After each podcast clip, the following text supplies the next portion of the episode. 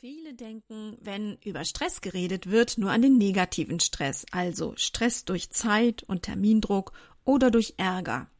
Aber auch positiver Stress begegnet uns tagtäglich und beeinflusst unseren Stoffwechsel sowohl positiv als auch negativ. Wie das passiert und was wir tun können, klären wir heute. Interessant für dich?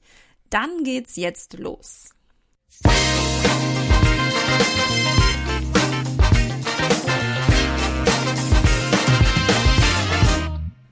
Das ist euer Podcast für die Frau 40 plus. Hier geht es ums Abnehmen oder Gewicht halten, um die Wechseljahre Darmgesundheit und Achtsamkeit.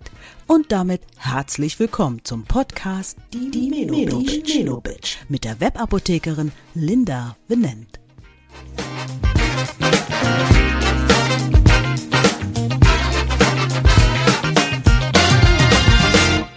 Heute mit dem Titel Warum Stress uns stärkt oder auch krank macht. Was ist eigentlich Stress? Stress kann so viele Bedeutungen haben, denn jeder versteht etwas anderes darunter. Das erste Mal wurde der Begriff wohl von Walter Cannon um 1914 benutzt, sagt zumindest Wikipedia, und er meinte damit die Reaktionen auf Alarmsituationen, also Fight or Flight. Davon habe ich dir schon in der letzten Folge erzählt. Es ist die typische Situation unserer Vorfahren in einer Gefahrensituation, in der es nur Kampf oder Flucht gab. Erst gut 20 Jahre später formulierte Hans Scheye den Begriff als körperlichen Zustand unter Belastung, welcher durch Anspannung und Widerstand gegen äußere Stimuli, also Stressoren, gekennzeichnet sei. Den Begriff Stress hatte er aus der Werkstoffkunde, denn in der Physik bezeichnet man Stress die Veränderung eines Materials durch äußere Krafteinwirkungen. Also das kann ich irgendwie nachvollziehen. Bei Stress spüre ich auch irgendeine Krafteinwirkung von außen auf mich. Irgendetwas passiert von außen und meine Materie, also mein Körper, der reagiert nur noch. Und ich kann die Vorgänge in meinem Körper irgendwie gar nicht beeinflussen. Was passiert denn im Körper? Also, wenn von außen der Alarm auf uns einprasselt, tanzen im Inneren unsere Hormone regelrecht Polka. Dabei ist es fast egal, ob da etwas Positives oder Negatives den Alarm im näheren Umfeld auslöst. Das kann die eigene Hochzeit sein, die stresst, obwohl sie total schön ist. Es kann aber auch ein unangenehmes Mitarbeitergespräch mit dem neuen Chef sein, welches dir Stress, in diesem Fall halt negativen Stress bereitet. Wenn wir uns also in der Anfangsphase befinden, in der wir uns überlegen, kämpfe ich oder fliehe ich jetzt lieber, dann schlägt uns das im wahrsten Sinne des Wortes auf die Niere. Das Sprichwort das geht mir an die Nieren sagt ja im übertragenen Sinne, dass einem etwas sehr nahe geht. Es bewegt mich etwas oder regt mich sogar auf. Und das Sprichwort weiß halt ganz genau, wovon es redet, denn Unsere Nieren schlagen nämlich tatsächlich Alarm. Genauer gesagt sind es unsere Nebennieren.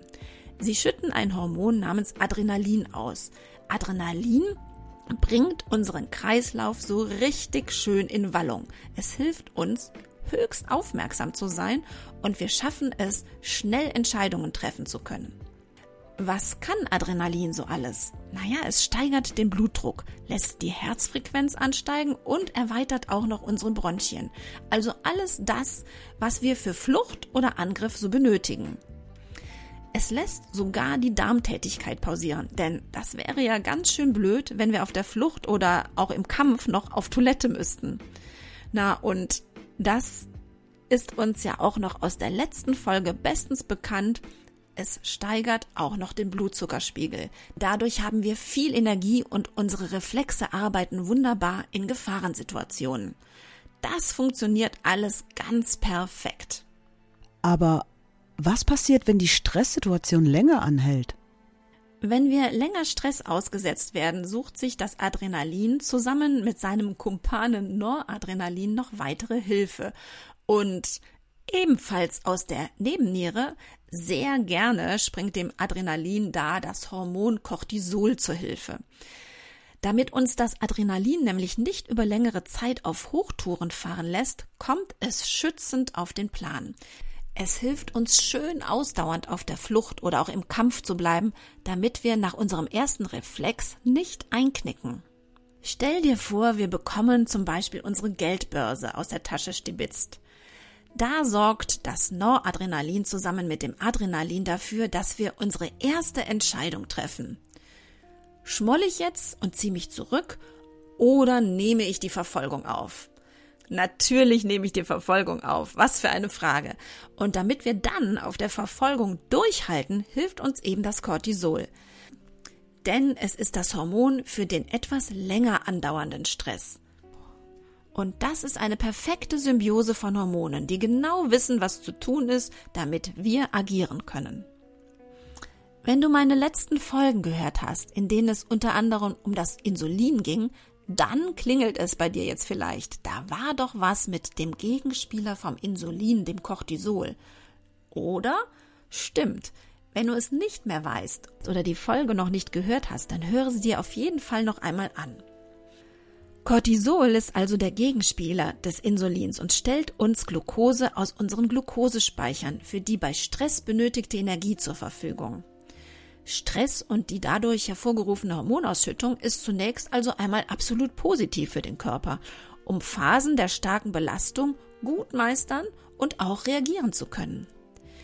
Sich Stresssituationen punktuell auszusetzen, fördern sogar langfristig unsere Gesundheit. Es kurbelt unsere unspezifische Abwehr, zu der zum Beispiel unsere Killer- und Fresszellen gehören, ganz kurzfristig an. Und dies übt unser Immunsystem, sich im Ernstfall gut aufzustellen. Was passiert denn eigentlich bei Dauerstress? Bei Dauerstress bleibt zunächst unsere Cortisolproduktion unserer Nebennieren hoch. Unsere Nierchen arbeiten auf Hochtouren. Was bringt uns das ein? Naja, durch den ständig hohen Cortisolspiegel ist eine Gewichtsabnahme nicht möglich. Für die ständige Cortisolproduktion werden große Mengen an Mineralstoffen benötigt. Da wundert es sicher nicht, dass man zusehend ausgelaugt und ausgepowert wird. Folgen sind Erschöpfung, manchmal auch depressive Verstimmungen bis hin zu Depressionen.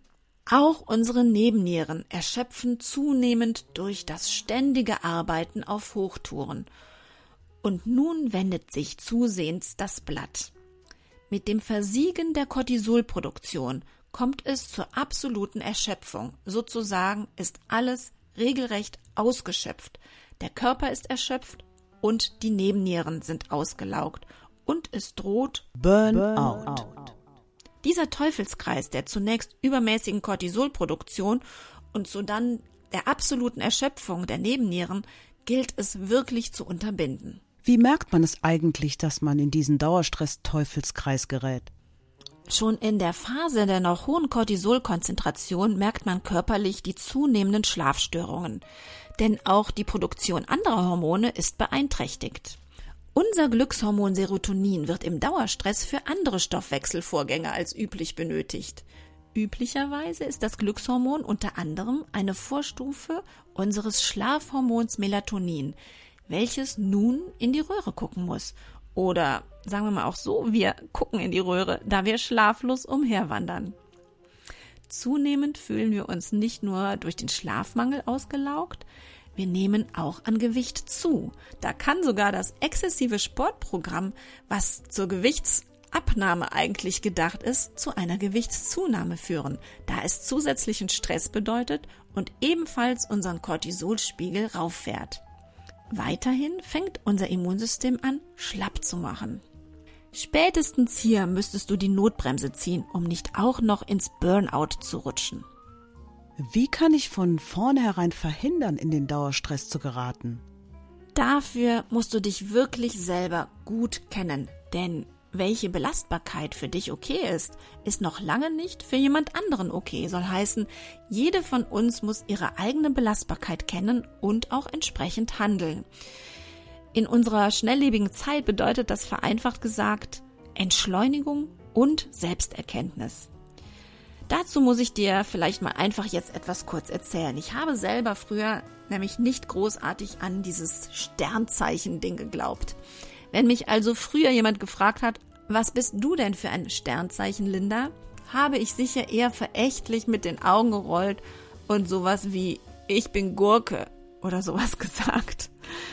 Bis ich, muss ich sagen, durch eine Freundin, die sich jahrelang mit den Sternzeichen und deren Charaktereigenschaften bis ins kleinste Detail beschäftigt hatte, wirklich eines Besseren belehrt wurde. Also keine Angst, ich schweife jetzt hier nicht irgendwie in die Astrologie ab und es geht dabei auch nicht um Jahreshoroskope oder sowas. Ich habe allerdings mit dem Lesen über mein Sternzeichen plötzlich in mein Spiegelbild geschaut. Also, ich bin Wassermann, nicht Gurke und als Wassermannfrau benötige ich immer eine Struktur, bin überpünktlich und sehr geradlinig. Ich bin eher ungeduldig, also es muss immer schnell, schnell gehen bei mir. Ich probiere mich gerne aus, aber möchte dabei immer stets 100% geben. Ich finde, wenn man das so aufzählt, diese Eigenschaften des Wassermanns, die genau auf mich zutreffen, dann hört sich das ziemlich stressig an. Findet ihr nicht auch? Kleiner Einschub. Wer mehr zu seinem eigenen Sternbild, also seinen eigenen Eigenschaften oder seinem Spiegelbild mal entdecken möchte, dem kann ich nur das folgende Buch empfehlen. Liz Green, Sage mir dein Sternzeichen und ich sage dir, wie du liebst. Ob man nun an Astrologie glaubt oder nicht. Meine Charaktereigenschaften haben jedenfalls jahrelang dazu geführt, dass ich als Unternehmerin, Mutter und Partnerin alles absolut durchgetaktet und organisiert habe und sogar in Gedanken nachts geistig, also sagen wir mal so richtig on fire war, also im Schlaf oder auch oftmals schlaflos, im ständigen Gedankenkarussell unterwegs war. Da waren alle Termine im Kopf und auf dem Handy, alles durchorganisiert im Beruf und Privatleben. Bezüglich meiner Kinder konnte man mich auch noch wahrscheinlich als Helikoptermutter bezeichnen, denn ich hatte einfach alles im Griff. Ich habe erst zu Beginn meiner Wechseljahre angefangen, mich selbst zu hinterfragen und mich dann auch wirklich gefunden oder vielmehr zu mir gefunden. Ich habe mich innerlich neu sortiert, aussortiert und auf das Wesentliche fokussiert. Daher sehe ich tatsächlich diese Zeit des Wechsels als absolute Chance, sich noch einmal neu zu finden. Also wie das bei mir genau passierte, davon werde ich auf jeden Fall nochmal in der Menobitch berichten. Jetzt geht's erstmal zurück zu unserem Stress. Was ich dir nämlich hier sagen möchte, ist, dass für jeden eine andere Schmerzgrenze, also ein anderes Stressniveau, eine andere Belastungsstufe gilt. Denn du bist ein anderer Charakter als ich, ein anderes Sternzeichen, lebst in einer anderen Lebenssituation. Und die Stressgrenze, die muss jede für sich selber herausfinden. Also verinnerlichen am besten und früh genug dann die eigene Reißleine ziehen. Die Bremse gilt es dabei, finde ich, bereits im Kleinen, also bei den Kleinigkeiten im Alltag zu ziehen und nicht nur nach einem völlig abgekämpften Monat, wenn du eigentlich nur noch umfallen möchtest. Gelassenheit im Alltag. Das ist nun unser Thema für die kommenden Minuten und auch in der nächsten Folge, wenn es um eine Achtsamkeitsübung für den Alltag geht. Sag wie schaffe ich es, Gelassenheit in den Alltag zu bringen? Dahinter fragst du dich einmal am besten zu den vielen kleinen Dingen deines Alltags und befasse dich mit dir selbst und wie du auf Situationen und auf Menschen reagierst, bevor es zu spät ist. Das sind so Fragen wie Kannst du warten? Hast du Geduld? Macht es dir Stress, in einer Schlange zu stehen? Bist du ungeduldig, wenn das Wasser für deinen Tee nicht schnell genug heiß wird oder der Kaffee zu langsam durchläuft? Fahren dir andere Verkehrsteilnehmer zu langsam oder nervt dich auf deiner Strecke diese ständig lange Ampelphase? Nimmst du anderen gerne Aufgaben ab, weil du denkst, du machst sie besser oder schneller? Versuchst du mehrere Dinge auf einmal zu machen? Schreibst du während des Essens noch schnell eine SMS oder E-Mail? Schleppst du zu erledigende Aufgaben mit in den Schlaf und fährst in Gedankenkarussell? Naja, ich glaube, diesen Fragenkatalog könnte ich wahrscheinlich unendlich fortführen. Ich hoffe, du hast verstanden, was ich meine. Beobachte dich in Alltagssituationen und finde heraus, ob du diese wirklich achtsam meisterst. Ob du gut durch sie hindurchkommst oder sie dich auf irgendeine Art nerven. Genervt kannst du dabei übrigens von einer Situation oder auch einem Menschen sein. Versuche einfach einmal Folgendes, um dir achtsam zu begegnen. Sei dir immer bewusst, was du gerade machst und dass du nur eine Sache auf einmal machst. Zum Beispiel, Wenn du in einer Schlange stehst, stehst du einfach in einer Schlange. Punkt. Beobachte, sei bei dir selbst und versuche die Zeit nicht noch irgendwie anders zu nutzen. Versuche nicht alles auf einmal zu machen. Mein Vorschlag. Schreibe dir eine Liste, was wichtig ist und setze Prioritäten. Lerne To-Dos zu kategorisieren, etwa wie, was ist mega wichtig, was ist weniger wichtig, was hat wirklich Zeit und was ist eigentlich total unnötig. Und vor allem lerne zu delegieren. Das ist übrigens ein Punkt, der mir immer sehr schwer gefallen ist, denn niemand macht es natürlich so gut wie der Wassermann, also ich selber. Versteht sich. Aber ich habe auch gelernt und du solltest auch immer dran denken, du musst nicht alles selber erledigen. Deine Kinder, dein Partner, deine Kollegen oder deine Mitarbeiter, die können das auch tun. Vielleicht machst du es wie ich, um auch dein nächtliches Gedankenkarussell zu verlieren. Nimm dir abends kurz Zeit für deine Überlegungen über den nächsten Tag. Wenn du dir abends eine Liste für den nächsten Tag machst, am besten schriftlich, hast du gedanklich deine To-Dos auf dieser Liste abgelegt. Der Kopf ist frei und du gleitest damit viel besser in die nächtliche Erholung. Interessant ist auch Folgendes. Hinterfrage, was oder vor allem wer ist in meinem Leben eine echte Zeitverschwendung oder ein Hemmschuh. Ein Hemmschuh für das, was ich eigentlich will in meinem Leben. Was oder wer kostet mich selber wahnsinnig viel Energie? Triffst du dich noch mit Menschen, mit denen ein Treffen aus reiner Gewohnheit stattfindet, es dich persönlich aber gar nicht berührt? Vielleicht ist das ein gutes Stichwort. Alte Gewohnheiten neu überdenken. Am Anfang ist das sicherlich schwierig, aber es gilt in deinen diversen Alltagssituationen herauszufinden, wie fühlt sich das wirklich für mich an? Aufwachen, Weg zur Arbeit, Arbeit, Kinder, Kochen, Essen, Freizeitbeschäftigung. Was oder wer inspiriert dich? Was stimmt dich positiv? Welche Uhrzeit passt für dich am besten? Und was oder wer zieht dich runter oder zieht Energie von dir? Dieses in sich hineinzuspüren, was und wer tut mir gut, ist ein Teil der Sophrologie. Sophrologie ist die Kunst des starken Ichs. Ein tolles Buch der Sophrologie verlinke ich dir unten in den Show Notes. In der nächsten Folge werden wir eine kleine Übung für den Alltag machen, der unser innerstes Ich stärken soll. Und in weiteren Folgen gibt es noch mehr Übungen, um ein gutes Stressmanagement für uns selber zu entwickeln. Ich freue mich, wenn du dabei mitmachst. Wenn du mir bei iTunes eine 5-Sterne-Bewertung hinterlässt, freue ich mich mega darüber und sage schon mal ganz herzlichen Dank dafür.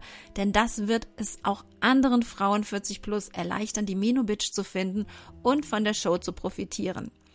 Am Ende der Show Notes habe ich dir wieder alles Wissenswerte verlinkt. Vielen Dank fürs Zuhören. Deine Webapothekerin Linda.